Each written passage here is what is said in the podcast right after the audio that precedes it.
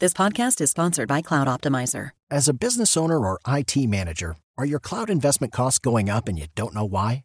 It's time for Cloud Optimizer. As you migrate your business to the cloud, what you're spending and why you're spending it can get a little hazy.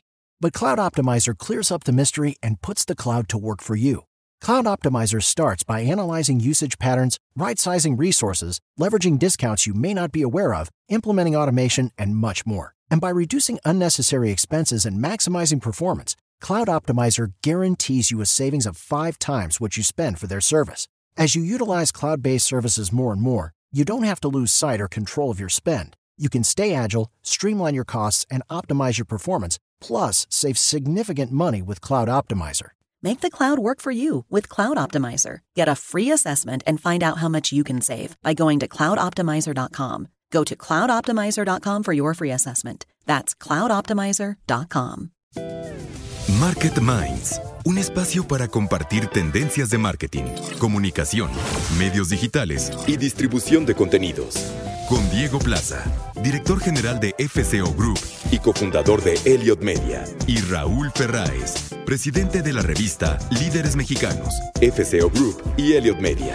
88.9 Noticias. Información que sirve. Damos inicio a una edición más de Market Minds, el único programa de la radio mexicana especializado en comunicación, marketing, publicidad, tendencias, creación y distribución de contenidos. Yo soy Diego Plaza, director general de FCO Group y cofundador de Elliot Media. Y aquí está también Raúl Ferráez, que soy presidente de la revista Líderes Mexicanos. Y es un honor para nosotros estar una noche más con todos ustedes, el público de 88.9 Noticias, en este proyecto que es eh, más que innovador, es único. No eh, se había desarrollado, evidentemente, una plataforma con esta integralidad de contenido, de esta relevancia de contenido. Y bueno, pues vamos a estar como cada semana, todos los miércoles, a las 9.30 de la noche, hablando también con los estrategas de las grandes marcas, de las compañías, que son pues los que deciden y al final del día estructuran la dinámica de consumo de todos nosotros. Uno de ellos es Andrés Morales, el Chief Marketing Officer de Bachoco, que hoy estará con nosotros en una entrevista muy interesante sobre el tema de este programa, que es la expansión de marca y en este caso la expansión de marca por innovación. Un, un tema eh, este de la innovación eh, que a veces se escucha muy etéreo, pero que al final del día debemos también de comprender cómo implementarla y qué elementos tomar. Vamos a hablar justamente sobre estas leyes eh, en nuestra editorial, la ley de la expansión de marca, la ley de contracción de marca y estas decisiones que deben de tomar los estrategas a la hora de estar frente a nuevas posibilidades de negocios. Como cada semana tendremos a Claudio Flores Tomás, vicepresidente y socio de Lexia, con su entrega sobre insights y tendencias en las decisiones de marketing y Sebastián Patrón, director ejecutivo de Advertising Week Latinoamérica que además está pronto por llevarse a cabo una edición global de AdWeek y que evidentemente Sebastián pues nos trae todo este pensamiento, estas ideas, este contenido fresco de todo el mundo para ustedes aquí en Market Minds, querido Raúl. Pues sí, Diego, ¿qué te parece antes de entrar a nuestro tema principal de hoy, eh, vamos con algunas notas breves? Eh, eh, hemos traído tú y yo el tema de TikTok, ahí platicando de qué irá a pasar con TikTok. Fíjate que esta semana el gobierno de los Estados Unidos anuncia una, una aprobación provisional para que entre Oracle y Walmart compren el 20% de TikTok global, con lo cual eh, se quitarían un poco a los chinos de encima en, estos términos que tanto les preocupan, sobre todo al gobierno de Trump, de, la información y todo. Eh, eh, había el rumor ahí de que iba a ser Microsoft el que se iba a quedar con TikTok, pero pues no, parece que no, ya hay una aprobación inicial para Walmart, para Oracle, y, va a ser esto algo bien interesante, ¿no? Fíjate que yo sigo pensando, y, y bueno, también quizás no requiere un análisis superior, pero pues esto es motivo de de las nuevas guerras, ¿no? Socioeconómicas o geopolíticas, ¿no? Que tiene que ver con, con la información y el control eh, poblacional a partir, evidentemente, de sus tendencias y sus pensamientos. Y creo que esto es lo que hay detrás, ¿no? Es como tener al enemigo en casa, ¿no? Tener a los chinos en ese sentido. Pero fíjate que ahorita que es TikTok, a mí no termina de convencerme. Eh, ¿Tú ya abriste el tuyo? Ya lo abrí, pero no, no lo he usado y yo pienso Solo baila la gente. Sí, yo pienso igual que tú. Yo creo que va a ser una moda pasajera. Sí, como fue Snapchat. Y, yo, si fuera Walmart, no lo invertiría TikTok, la verdad. Pues, pues, pues, gente bailando. Otra noticia, fíjate que, que Mercedes-Benz le está entrando al tema de eSports fuertemente. Eh, se acaba de, pues, desde, desde 2018 está en China con League of Legends, ya eh, haciendo torneos y cosas, y acaban de anunciar que le van a entrar en el resto del mundo ya a la Copa de, Innovación de eSports eh, con otros deportes, con otras cosas. Aquí mi pregunta es, no, sé qué opinas tú, Diego, Mercedes-Benz, pues una marca de, alta gama, de automotriz, eSports, pues va más dirigidos a, adolescentes, a chavitos, no, estoy tan seguro, fíjate, de, que sea un mercado para Mercedes en términos, pues tal vez por la innovación, por, por lo que significa una alta gama de tecnología. Eh, aquí en México están muy metidos con el tema de moda. Yo creo que es una apuesta que, ya va muy de bajada, muy de caída. Yo no veo ya un interés por, por el tema de los fashions eh, y Mercedes sigue ahí. Entonces, no sé, ¿qué opinas de, yo, yo yo creo que el tema de los eSports y de, y de no tanto del gaming, sino de la, más bien de la disciplina profesional de los videojuegos, sigue siendo hoy algo que no alcanzamos todavía a leer hacia el futuro en cómo va a evolucionar.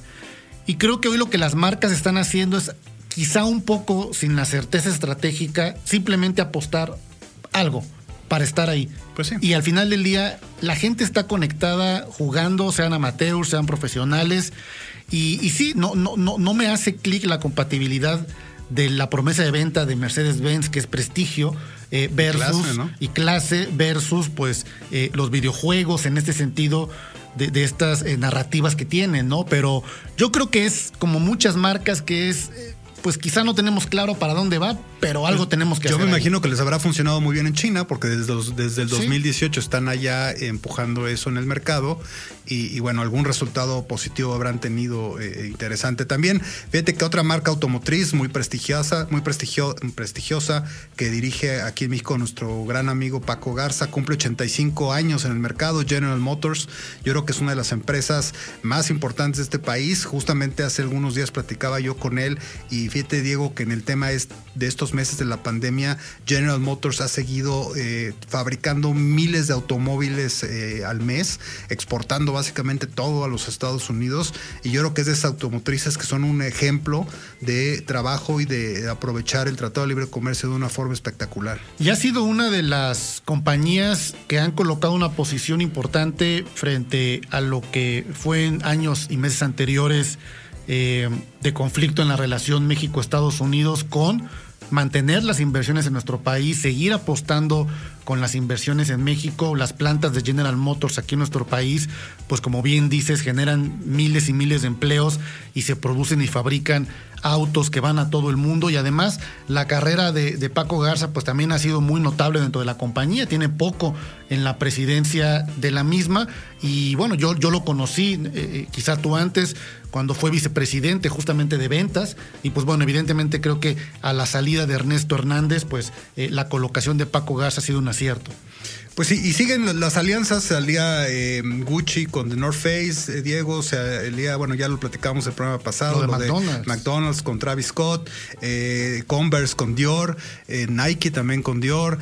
yo creo que si estás en el, en el mundo de la mercadotecnia y eres un CMO, creo que tienes que empezar a voltear a ver qué tipo de alianzas puedes ser con marcas o con personajes, porque es una tendencia que está dando resultado. Y lo que hemos dicho, esas alianzas responden a cómo le agregas valor a tu producto y a tu marca basado en significados, ¿no? Basado en un, en un storytelling añadido que, pues ya no es eh, eh, ser el, más veloz o el plástico más resistente, sino el que te significa algo más. Y creo que todo esto lo vamos a seguir viendo cada día eh, más en este sentido. Pero justamente, y, dando un poco de continuidad a este tema, Raúl, vamos a, a comentar sobre eh, el título de esta edición, que es justamente la extensión de marca.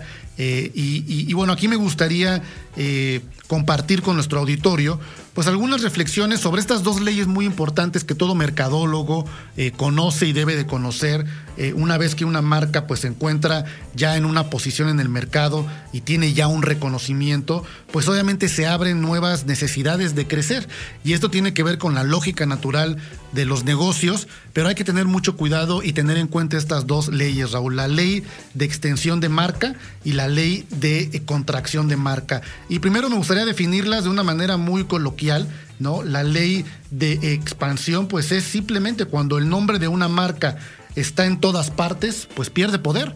Y la ley de contracción atiende a que una marca se vuelve más fuerte cuando acota y reduce su enfoque. Y de estas hay historias muchísimas, Raúl, de marcas, de compañías a lo largo de las décadas que tenían un producto y quisieron migrar a otro y no tuvieron éxito y terminaron fracasando toda la compañía por una aventura en este sentido. Eh, la extensión de marca se puede dar, Raúl, eh, o, la manera de entenderlo es justamente como tú ya tienes una marca y lo que haces es eh, ampliar hacia otra categoría de producto ella. Y para eso me gustaría darte algunos ejemplos, Raúl, sobre ello. Por ejemplo, la extensión de categoría es cuando realmente una marca se va a un producto totalmente distinto. Por ejemplo, eh, BMW o varias marcas de autos pues que fabrican autos, pero tienen ropa, tienen eh, accesorios, eh, ahora he visto bicicletas, es decir, tienen un complemento sobre la extensión que es muy interesante. La extensión por producto es donde no necesariamente te vas a otro sector, sino es dentro del mismo. Por ejemplo, las bebidas. Tienes una bebida que es totalmente distinta, pero es light o es cero o tiene un añadido en el ingrediente y esa también es una extensión de marca por producto. Y las extensiones de producto por línea, Raúl, que no es diferente, pero es una decisión importante en el negocio, por ejemplo, Nescafé con Nespresso, ¿no? Mantiene la categoría del café, pero va dirigido totalmente a un mercado distinto, o Sara con Sara Home, que va totalmente dirigido a una categoría en este sentido. Ahora, eh, eh, hay riesgos, Raúl. ¿Tú qué riesgos ves de una marca que pues está especializada en hacer algo? y de pronto construye otros productos. Mira, yo creo que este concepto, Diego, es un concepto que hoy en día ya no tiene eh, una base mm, sólida en términos de, poder decir funciona o no funciona, es correcto o no es correcto, debes o no hacerlo. Yo creo que eh, estamos viviendo en tiempos tan cambiantes, podemos encontrar yo creo que muchos ejemplos de empresas que gracias a que se concentraron en hacer lo que sabían hacer bien, han sido muy exitosas, son hegemónicas en el mercado y nadie las puede tirar de lo que hacen. Pero también yo creo que hemos visto cientos de ejemplos de empresas que por esa necedad de concentrarse en algo en que sabían que lo hacían muy bien y no tratar de expandir su marca hacia otros mercados, pues han acabado perdiendo el mercado principal y luego les fue ya demasiado tarde para reinventarse en otros nichos. Eh, eh, es muy complejo, obviamente yo creo que como, como, como mercadólogo, como em, empresario, como emprendedor, tienes que identificar tu 80-20, o sea, tienes que tener bien claro qué es lo que más rentabilidad te da en términos de tu negocio. Si por tratar de hacer otras cosas descuidas la rentabilidad de tu negocio más importante, pues sí, mejor concéntrate en tu negocio principal, porque entonces vas a acabar teniendo nada. Pero si tienes la posibilidad de no descuidar tu negocio principal y de estar experimentando permanentemente otros nichos de mercado, otros, otros grupos de productos que puedas lanzar, yo creo que ahí puedes encontrar de repente una mina de oro que, que nadie, se, que nadie vio venir y que ya estás tú ahí desde antes. Y, y es un poco esta doble R que tú siempre comentas que me gusta mucho de de, esta combinación entre rentabilidad y relevancia. O sea, qué cosas tienes que hacer para ser rentable, pero qué cosas tienes que hacer también para estar ahí en el mercado, ser relevante, empezar a avanzar y tratar de descubrir nichos nuevos. Una de las ventajas, Raúl, de, apostarle a la, extensión de marca eh, en alguna de estas eh, eh, líneas de desarrollo, pues sí, para muchos puede ser eh, que, reduces muchísimo los costos de, desarrollo, de investigación o de lanzamiento, o sobre todo de posicionamiento, porque pues ya tienes una base a la cual le vas a agregar finalmente eh, otro producto, pero el riesgo también es muy alto. Eh, puedes correr el riesgo de que el público, el consumidor que ya tenías del producto principal no logre empatar con los valores y los deseos frente al nuevo producto y esto termine por no ser aceptado y algo peor, a lo mejor no tienes finalmente liderazgo en el nuevo producto y eso va a dañar totalmente, como decías tú, el modelo de negocio original. Entonces, eh, esta ley de extensión de marca y ley de contracción son dos conceptos muy importantes que todo mercadólogo debe entender y que, como bien decías, y me gustó cómo lo acotas, ya no tiene que ver simplemente conseguir una ley, sino porque inclusive en el mundo mercadológico de los negocios, de las empresas y en general, pues las leyes están desapareciendo. Totalmente. ¿no? Entonces, creo que hoy tienes que tener también eh, cierta comprensión de tus fortalezas, pero en muchos de los casos, pues sí requieres apostarle a un mundo de alta incertidumbre, Raúl. Sobre todo podemos encontrar, como decía hace un momento, cientos de ejemplos de un lado y del otro de empresas que han tenido mucho éxito y, yo creo que ahí sí hay mucho que aprender. Por ejemplo, yo creo que un buen ejemplo, Diego, es Coca-Cola, ¿no? Una empresa que ahora tiene cientos de marcas de otro tipo de bebidas, pero que no son Coca-Cola, son otro tipo de, nichos que atienden otro tipo de mercados y que de una u otra forma ellos vieron, han ido viendo venir que pues tal vez el tema de, su producto principal sea algo que acabe pasando de moda o, como le ha pasado a las empresas eh, cigarreras, ¿no? Que han entrado en otros nichos de mercado justamente por el tema del consumo consumo de tabaco. electrónico. Eh, yo creo que es muy complejo. Eh, tienes empresas como Apple que se conservan como una marca única de innovación y todo lo que hacen es Apple, ¿no? Ya sea el reloj, el, dispositivo de para y que y ellos sí está muy casado. Yo creo que tienen muchísimo cuidado de no cometer errores en sacar otro tipo de productos Apple. Pero no me extrañaría, bueno, no lo han hecho, pero no me extrañaría que Apple a lo mejor comprara de luego una empresa. Bueno, de hecho lo hizo una empresa de, audífonos que se llama Beats y no le cambiaron el nombre, ¿no? Pero ahí yo creo que no hay reglas y lo que tienes que estar es muy pendiente de las tendencias y de lo que eres capaz o no de hacer como empresa. Y en el punto contrario, justo en la contracción, para terminar este bloque, Raúl, eh, eh, eh, alguna vez la expresión de Fred De Luca, que fue bueno, es el dueño, el fundador de Subway, decía, cuando solo haces sándwiches tipo submarino, te concentras muy bien en ello y dominas la categoría. Y tú puedes ver cómo Subway solo hace sándwiches tipo submarino y es el líder en su categoría. Y la especialización ahí, pues es la clave también en ese sentido. Pero si te parece, Raúl, vamos a continuar con esta edición de Market Minds dedicado a la extensión de marca por innovación. Recuerden que tenemos como entrevistado a Andrés Morales, que es el Chief Marketing Officer, el CMO de Bachoco, para hablar justamente de estos temas, hacia dónde va finalmente la, la compañía en términos de extensión. Y por el momento vamos al reporte de tráfico y clima, como cada 15 minutos aquí en 88.9 Noticias, información que sirve. Recuerden seguir en las redes sociales arroba 889 Noticias y arroba FCO Group, porque en particular en el programa de hoy hay un contenido complementario de la entrevista que le vamos a hacer a Andrés, que solamente vamos a publicar en estas redes sociales. Entonces sigan la entrevista y sigan las redes sociales. Continuamos. Market Minds, un espacio para compartir tendencias de marketing, comunicación, medios digitales y distribución de contenidos. 88.9 Noticias, información que sirve. Pues estamos aquí de regreso en Market Minds, 88.9 Noticias, información que sirve. Estamos eh, Raúl Ferráez y Diego Plaza. Y bueno, pues continuamos con el programa, Diego. Y fíjate que una de las industrias más golpeadas con todo ese tema del coronavirus ha sido sin lugar a dudas la industria turística. Eh, la mayoría de la gente dejó de viajar eh, tanto los hoteles, los restaurantes, las eh, líneas aéreas se han visto afectadas de una forma brutal con el tema del coronavirus y, en un eh, país como México en el que el gobierno no entiende y, parece ser que no quiere entender la necesidad del apoyo que necesita la industria en general y desapareció el Consejo de Promoción Turística, pues estamos ante un panorama pues muy, muy caótico, ¿no? No entiende que no entiende. ¿Dónde escuchamos eso? No, y, al final eh, creo que también hay un gran reto de los mercadólogos de la industria turística. Nosotros eh, tenemos pues dentro del grupo NFCO una eh, pues agencia especializada en influence marketing enfocado al turismo que es Horizonte México, y hemos planteado, y aquí me gustaría compartir tres retos importantes. Primero, no silenciar la marca. Me parece que es uno de los esfuerzos eh, más importantes de creación de contenido a partir también de líderes digitales sobre mantener la recordación y la expectativa y el deseo e información de los destinos para cuando llegue el momento de viajar. Número dos, la etapa de generar una expectativa.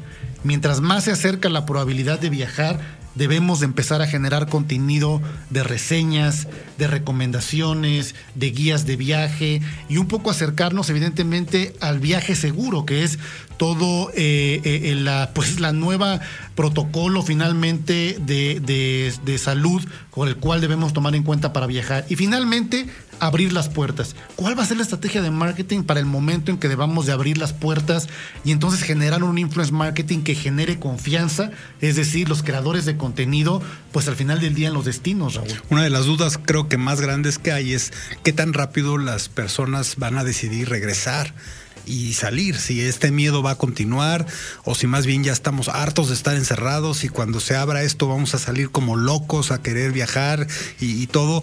Y eso es algo que no podemos saberlo en estos momentos. Entonces hay que estar preparados, digo. No, y que también una empresa turística o un gobierno tampoco puede salir a hacer tanta comunicación si no tiene también la oferta lista, es decir, tienes el 30%, no puedes recibir ciertos formatos de turismo, entonces estamos en una encrucijada muy compleja y como dices, eh, eh, eh, el apoyo gubernamental no, no, no está y, bueno, esfuerzos como el nuestro de la iniciativa privada de Horizonte México pues son fundamentales en este momento. Yo estoy convencido de que el ser humano somos, tenemos la gran necesidad de esta convivencia social, de estar juntos, de estar unidos, de estar en la fiesta, y creo que eso no se va a perder por esta pandemia. Pero, ¿qué te parece, Diego, si vamos a escuchar a Sebastián, a Sebastián Patrón, el director ejecutivo de Advertising Week Latinoamérica?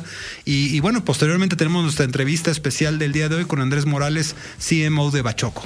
Market Minds. Mi nombre es Sebastián Patrón director asociado de Advertising Week.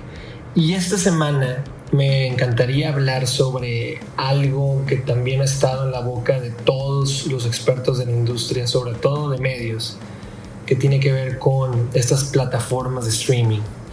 Y lo comento en este momento porque Discovery acaba de anunciar en Estados Unidos que en el primer Q o el primer eh, quarter, como ellos llaman, del 2021, van a lanzar Discovery Plus.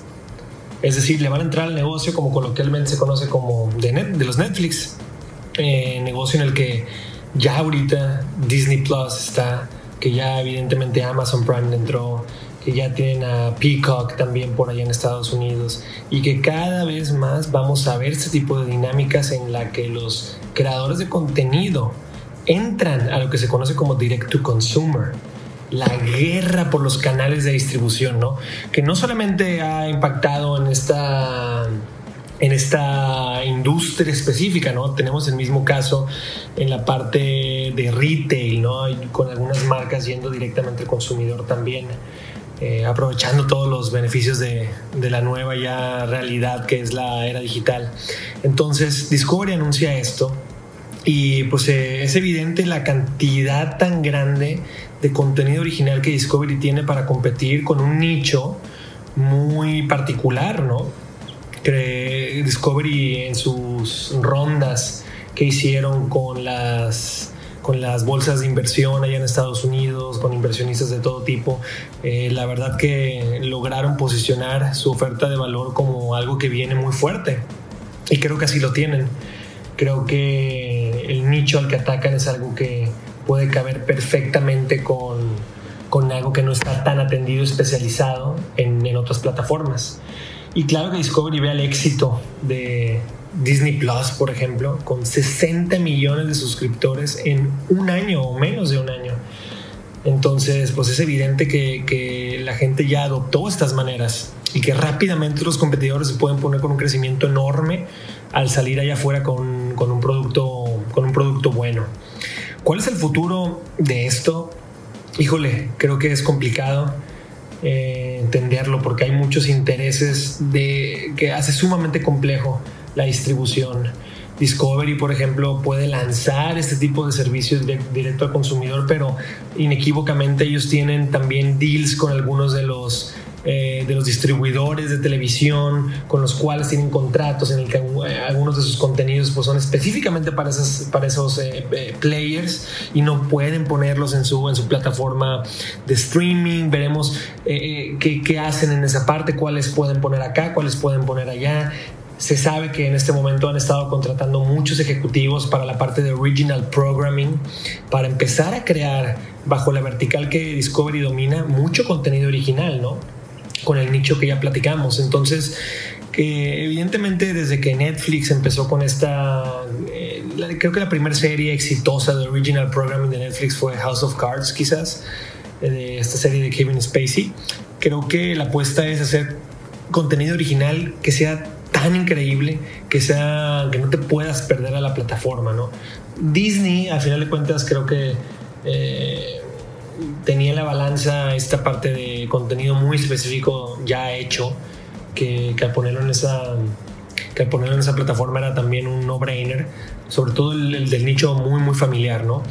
Pero la parte de contenido original creo que va a ser una, una gran batalla entre todas las entre todos los streaming services de, de ahora en adelante, ¿no?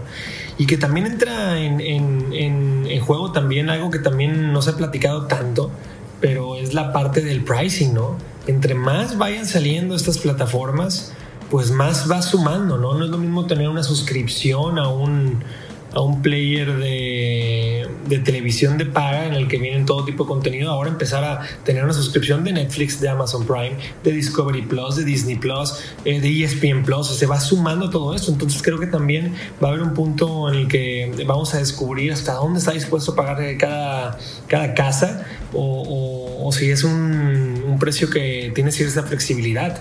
Creo que va a ser muy, muy interesante el futuro para, para todo esto. Y con eso me despido. Yo devuelvo los micrófonos con Raúl y Diego. Market Minds. Gracias Sebastián Patrón por tu aportación, siempre como cada semana aquí en Market Minds en 88.9 Noticias. Y ahora vamos al reporte de tráfico y clima como cada 15 minutos en 88.9, información que sirve.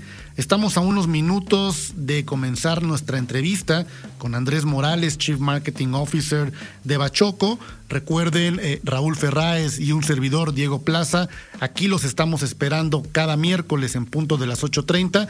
No olviden seguirnos en redes sociales, arroba 889 Noticias y arroba FCO Group. Market Minds con Diego Plaza y Raúl Ferráez. Un espacio para compartir tendencias de marketing. 88.9 Noticias. Información que sirve. Continuamos aquí en Market Minds en 88.9 Noticias, información que sirve. Recuerden todos los miércoles en punto de las 9.30 de la noche en este espacio para conocer, comprender y apasionarnos más del marketing y la comunicación. Hoy estamos dedicando este programa a, la extensión de marca por innovación. Y es un tema, pues como hemos estado platicando, muy, muy interesante en cuáles son las rutas de evolución, pues que deben de seguir las compañías que ya tienen una posición relevante en el mercado, un dominio en categoría. Y bueno, para eso tenemos hoy a un eh, eh, entrevistado, a un líder eh, muy, muy importante de una marca que seguramente todos quienes nos escuchan conocen que es Bachoco. Y tenemos a Andrés Morales, que es el Chief Marketing Officer justamente de Bachoco, para eh, platicarnos un poco justamente de esta visión de la compañía. Él es originario de Sonora, eh, participa en la Junta de Consejo de OK Foods en Estados Unidos y bueno, de Industrias Bachoco, es egresado del Tecnológico de Monterrey y tiene pues una amplia eh, carrera académica en, la, en la Kellogg School of Management, en el IPADE, en universidades de San Diego y de Chicago, más de 25 años de experiencia en la industria de los alimentos y bueno, 20 años como cabeza de áreas comerciales, marketing, desarrollo, exportación e innovación, speaker, empresario, generador de equipos de alta competencia, enfocado a la innovación y disrupción, activo y apasionado, pero sobre todo inconforme que está en la búsqueda de ser cada día mejor. Esto me llama la atención porque hemos hablado de los líderes transgresores y es esta capacidad de ser incómodos para los demás y para uno mismo en muchos casos. Bienvenido eh, Andrés a Market Minds. Muchas gracias, Raúl, Diego, encantado de estar aquí. Es un honor estar aquí con ustedes, gran programa, creo que muy acertado y aquí estamos a sus órdenes. Andrés, cuéntanos primero un poco de la marca, eh, algún antecedente, dónde nace, cuántos años lleva en el mercado, por qué es relevante en el, en el sector agroalimentario. Cuéntanos un poco de Bachoco. Sí, Bachoco es una compañía originaria de Sonora, se fundó en el 52, eh, ha venido creciendo su gama de productos. Estamos en, la producción de pollo, de huevo, de cerdo, alimento balanceado. Tenemos un negocio también de pet food reciente y estamos en el negocio de los productos posteriores y demás. Eh, la compañía vendió el año pasado 3.2 billones de dólares, el 70% de las ventas son aquí en México, el, alrededor del 30% de las ventas se generan en Estados Unidos.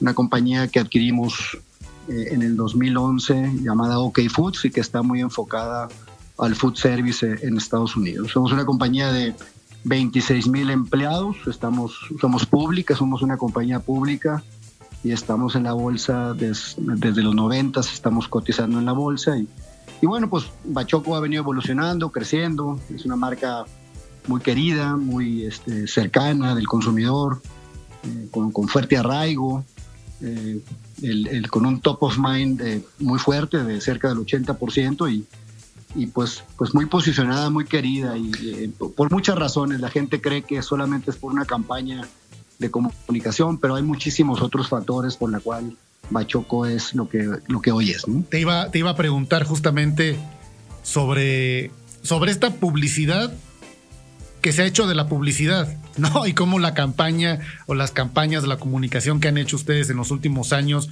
pues se ha convertido en, uno de los iconos eh, eh, muy importantes de, justamente de la ejecución creativa, pero justamente atrás de todo ello, atrás de ese anuncio, atrás de esa cartelera, atrás de ese mensaje, eh, pues hay, como bien mencionas, muchísimo trabajo, muchísimos años, muchísimo esfuerzo que los ha llevado pues obviamente a tener un camino sólido en la industria alimentaria. Eh, ya nos adelantabas ahorita eh, eh, el conocimiento de más productos aparte del huevo, que, es quizá lo que la gente conoce más, pero recientemente han hecho algunos anuncios o algunos señalamientos sobre hacia dónde va Industrias Bachoco y cuál es la extensión de marca por innovación a la cual hoy le están apostando. ¿Por qué no nos cuentas un poco de ello, Andrés? Sí, claro. Eh, Bachoco hoy por hoy, eh, alrededor del 80% de lo que comercializa es pollo y, curiosamente está posicionada más por el huevo que por el pollo. El huevo fue el inicio, eh, el huevo fue como inició y después fue evolucionando.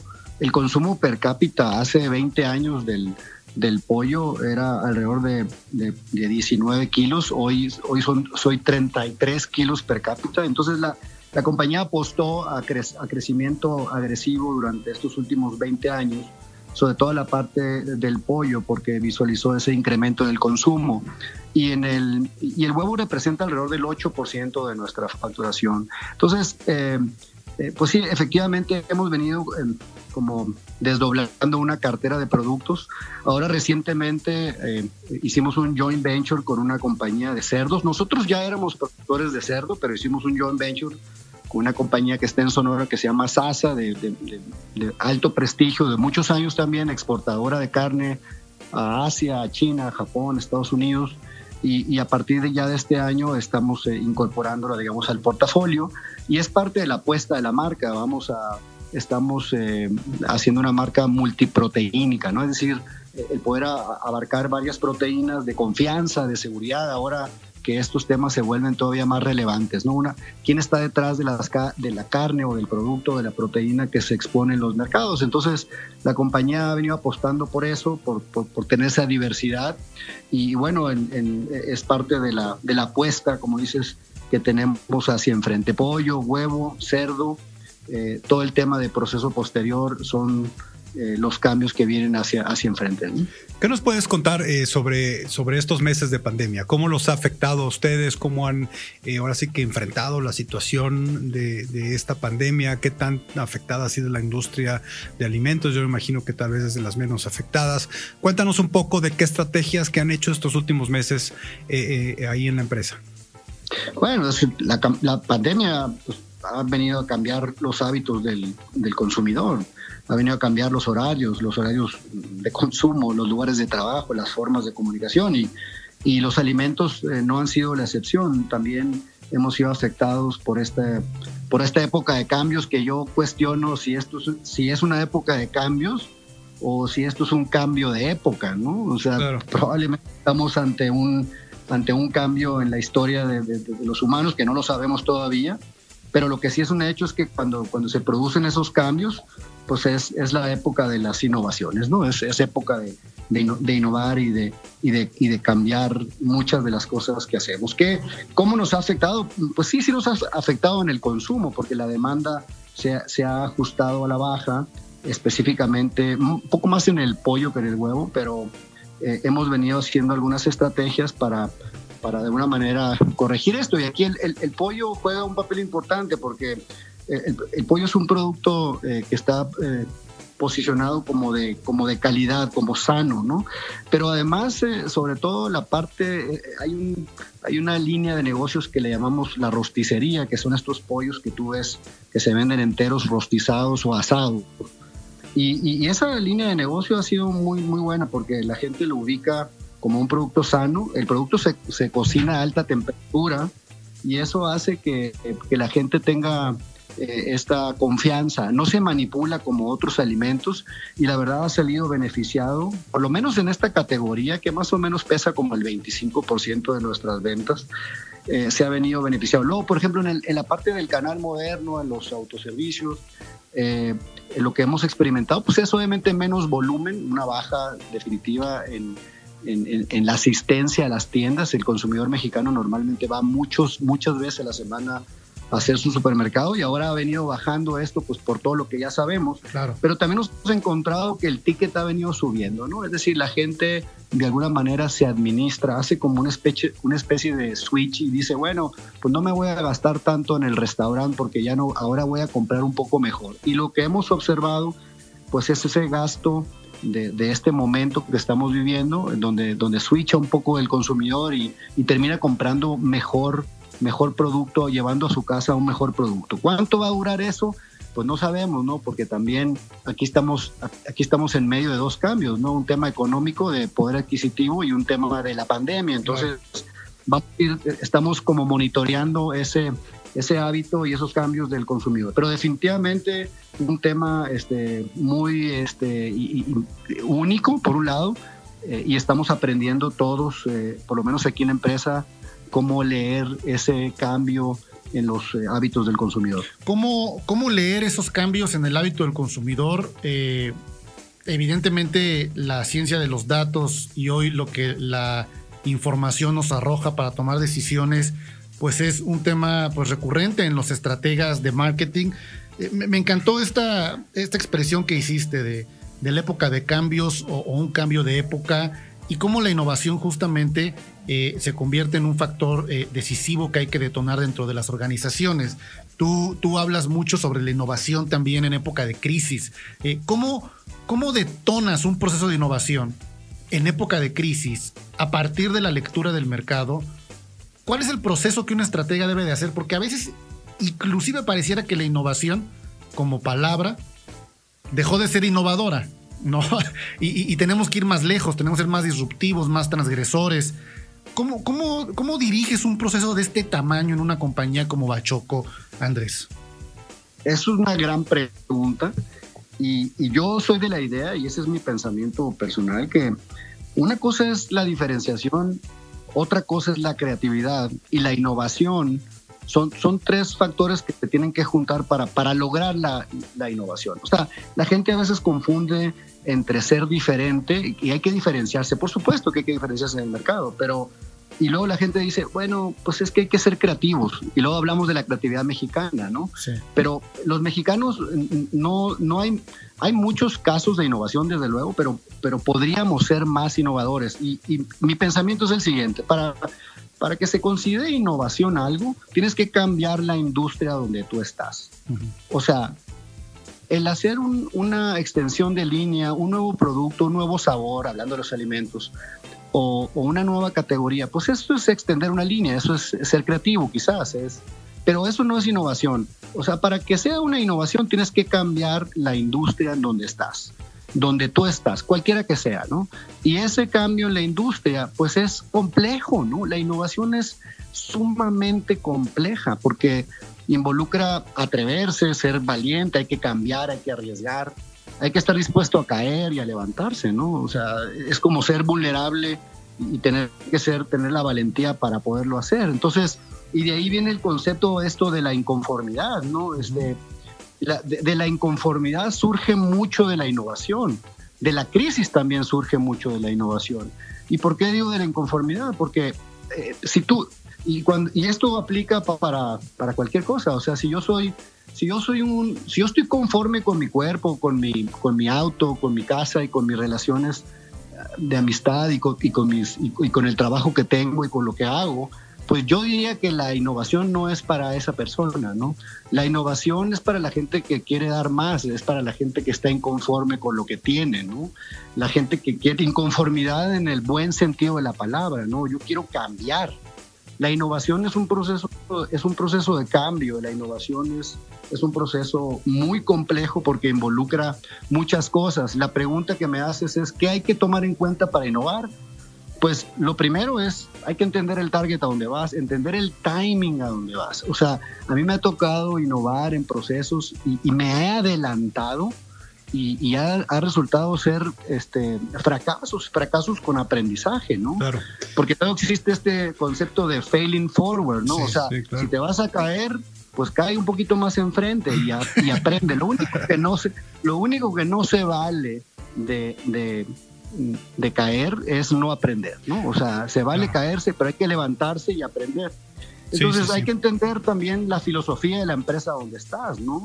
Claro. Eh, y, diferenciarse tiene que ver con, con, para qué te vas a diferenciar, ¿no?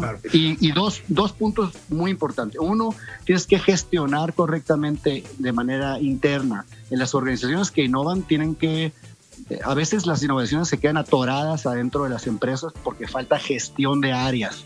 La innovación no es del departamento de marketing, eso es un grave error. La innovación es de la empresa, de la filosofía de la empresa. Y algo muy importante para eso, pues es creérsela, ¿no? Tienes que creer que lo que estás planteando va a suceder. Pues eh, definitivamente una explicación muy puntual a veces falta entender los ingredientes, Andrés, sobre todo para quienes nos escuchan, de conceptos que a veces encontramos quizá muy generalistas o muy etéreos en la literatura cuando hablamos de innovación, pero este useful content que nos brinda sobre realmente cuáles son los procesos, los momentos, lo que hay que considerar, es muy valioso para nuestro auditorio y te agradecemos que nos hayas compartido pues, eh, eh, eh, tu visión y la de una marca pues que además tiene un arraigo sociocultural pues muy importante creo yo en el pueblo mexicano y eso definitivamente ha sido base de, de tanto trabajo y de un marketing perfectamente hecho en la promoción, en la publicidad, pero sobre todo en la colocación del producto. Andrés, muchísimas gracias por, por tu tiempo. Encantado, un saludo al auditorio y muchas felicidades por su programa. Muchas gracias. Vamos eh, al reporte de tráfico y clima como cada 15 minutos en 88.9 Noticias, información que sirve. Y regresando, no se pierdan la colaboración, la entrega de Claudio Flores, vicepresidente y socio de Lexia con Insight y Tendencias en el marketing. Market Minds con Diego Plaza y Raúl Ferráez. Un espacio para compartir tendencias de marketing. 88.9 Noticias. Información que sirve. Continuamos en Market Minds en 88.9 Noticias. Eh, vamos a escuchar ahora la colaboración de Claudio Flores Tomás, vicepresidente y socio de Lexia, con su entrega de Insights y Tendencias. Y no olviden que en la entrevista que acabamos de tener eh, con Andrés Morales de Bachoco, hay dos preguntas que están solamente en redes sociales, así que búsquenos en arroba 889 Noticias y arroba FSO Group para descubrir de qué más hablamos fuera del aire con Andrés. Market Minds. Hola, ¿qué tal? Yo soy Claudio Flores Tomás y esto es Insights y Tendencias para Market Minds. Hoy vamos a continuar platicando acerca del sexto reto y la oportunidad del marketing digital en esta serie de siete retos y oportunidades del marketing digital, hablando sobre la nueva comunicación. ¿A qué me refiero con este tema de la nueva comunicación? A que estamos viendo el nacimiento de nuevas herramientas de comunicación dentro del marketing digital que tenemos que dominar, tenemos que comprender y tenemos que aprovechar en nuestras estrategias de marketing digital. La primera de estas herramientas es la personalización. La personalización en el marketing digital es fundamental para conocer mejor al cliente, acercarse mejor y para que nuestra comunicación llegue a un nivel superior. No basta con crear mensajes como para utilizar los canales de marketing, sino que hay que llegar al cliente como él quiere y como él espera. De acuerdo con el estudio Pulse of the Online Shopper 2019, el 13% de los consumidores está inscrito en más de 5 programas de fidelización, buscan envíos gratis, descuentos y personalización. Los cuatro pasos para lograr personalizar una comunicación son primero identificar consiste en recabar los datos relevantes sobre nuestros consumidores, sobre sus preferencias, sus hábitos y expectativas para conocer cómo satisfacer sus necesidades.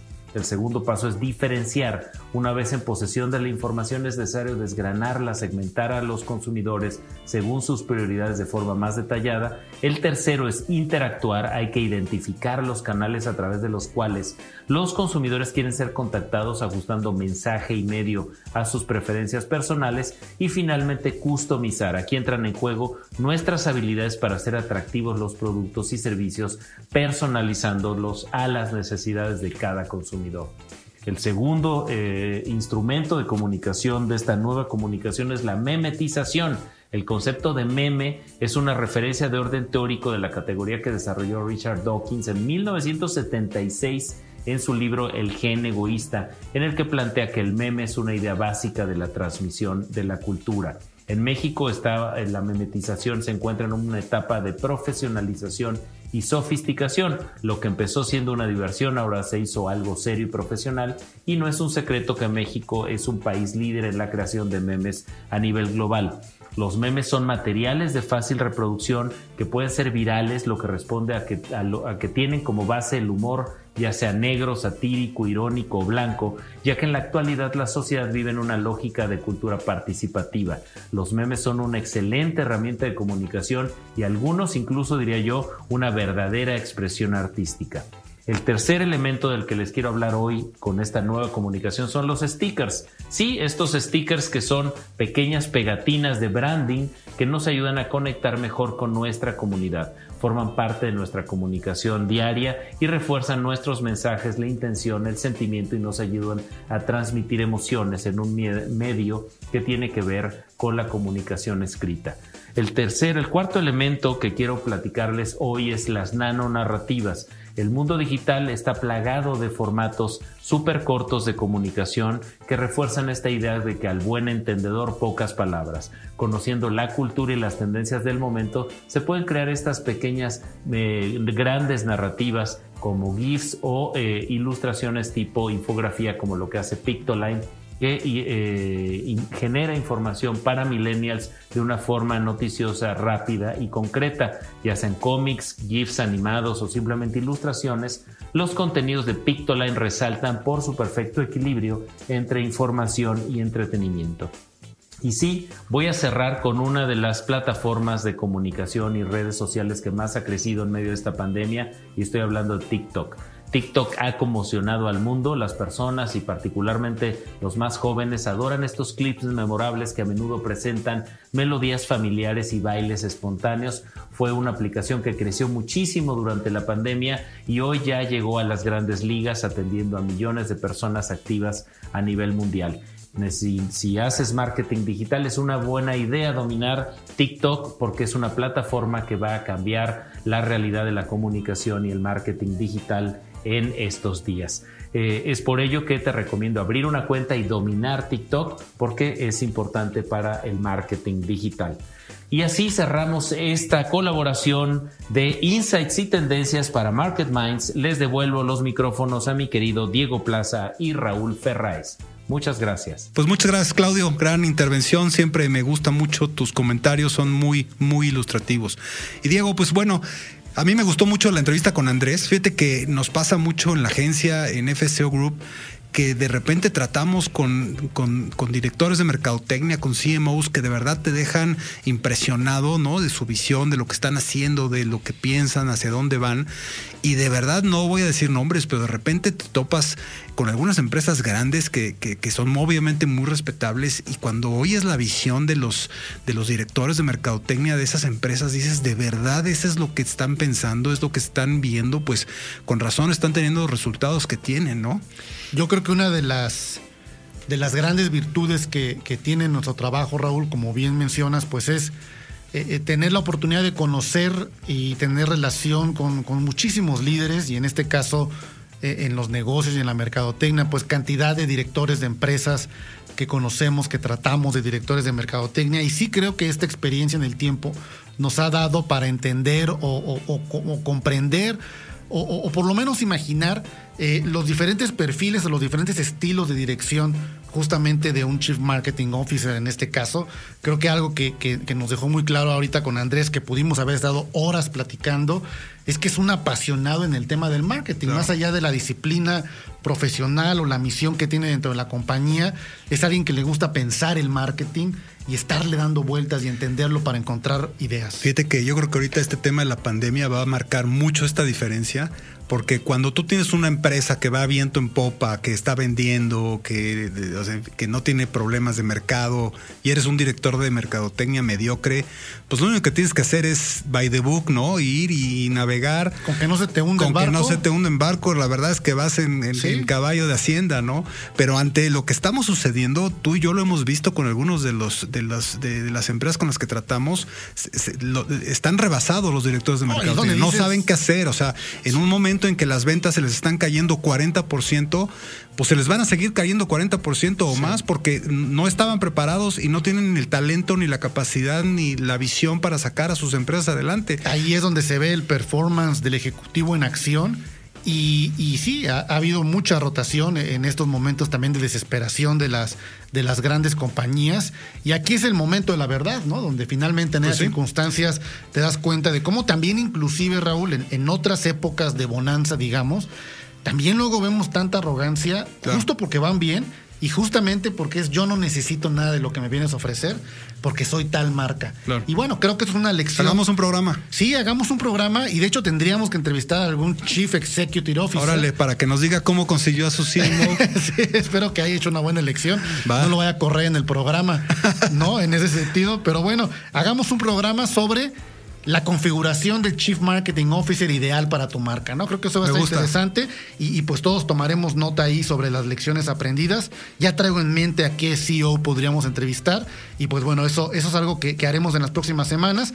Recuerden que de la entrevista de Andrés en las redes sociales, en arroba 889 noticias y en arroba FSO Group, hay dos preguntas que, que le hicimos fuera del aire, donde hablamos de influencers, donde hablamos de causas, donde hablamos del tema de la salud, donde hablamos de, de los mitos y realidades que hay alrededor también, a veces del tema hormonal o del maltrato animal, temas muy interesantes que deben de ver también y escuchar en nuestro contenido complementario, pero ha llegado el momento de decir adiós, Raúl, una semana, eh, pues que se está yendo el tiempo muy rápido, ya casi se acaba este año, eh, y pues es momento de despedirnos. Recuerden vernos aquí, escucharnos en Market Minds todos los miércoles en punto de las 9.30 de la noche en 88.9 Noticias, aquí en Grupo Asir, nuestra casa, que estamos muy felices, nos sentimos sumamente cómodos y agradecidos. Y también recordar que pueden escuchar en la versión podcast en iHeartRadio eh, Market Minds a partir de que terminamos esta emisión. Ya nos pueden encontrar. Recomiéndenos, recomiéndenos con sus colaboradores, eh, en las universidades, con sus alumnos, ahora que están en la escuela en línea. Eh, hay mucha información, eh, mucho useful content que pueden compartir. Y bueno, Raúl, pues ha sido un gusto compartir los micrófonos eh, una noche más eh, contigo, Raúl. Y bueno, nos vemos la próxima semana. Próximo miércoles, nueve y media de la noche. Esto fue Market Minds, un espacio para compartir tendencias de marketing, comunicación, medios digitales y distribución de contenidos. 88.9 Noticias. Información que sirve.